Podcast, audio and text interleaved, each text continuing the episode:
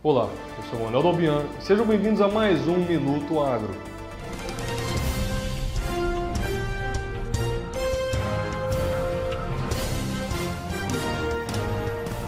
O indicador da soja CPEA, calculado com base nos preços do Porto Paranaguara, no Paraná, teve um dia de preços mais altos. A cotação variou 0,77% em relação ao dia anterior e passou de 171,21 para 172,52 reais. Desse modo, no acumulado ano, os preços tiveram uma valorização de 12,1% e em 12 meses alcançaram 7,91% de valorização. Na Bolsa de Chicago, as cotações dos contratos futuros da soja recuaram e agora o mercado foca no relatório de oferta e demanda do USDA, que será divulgado amanhã, terça-feira, dia 12.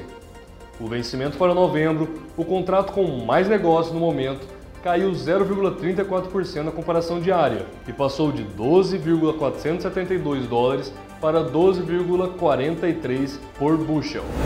De acordo com a consultoria Safras e Mercado, a cotação do café no Brasil teve uma forte valorização e seguiram as referências internacionais. No sul de Minas Gerais, o Arábica Bebida Boa, com 15% de catação, passou de 1.165/1.170 para 1.190/1.195 reais, enquanto que no Cerrado Mineiro a bebida dura com 15% de catação foi de 1.170/1.190 para 1.195/1.200 reais por saca. Na bolsa de Nova York, após três dias, a cotação do café arábica retomou o patamar acima de 2 dólares libra peso, com mais um dia de alta. O vencimento para dezembro, mais negociado atualmente, teve valorização de 1,74% na comparação diária e passou de 1,97 dólares para 2,01 dólares por libra peso.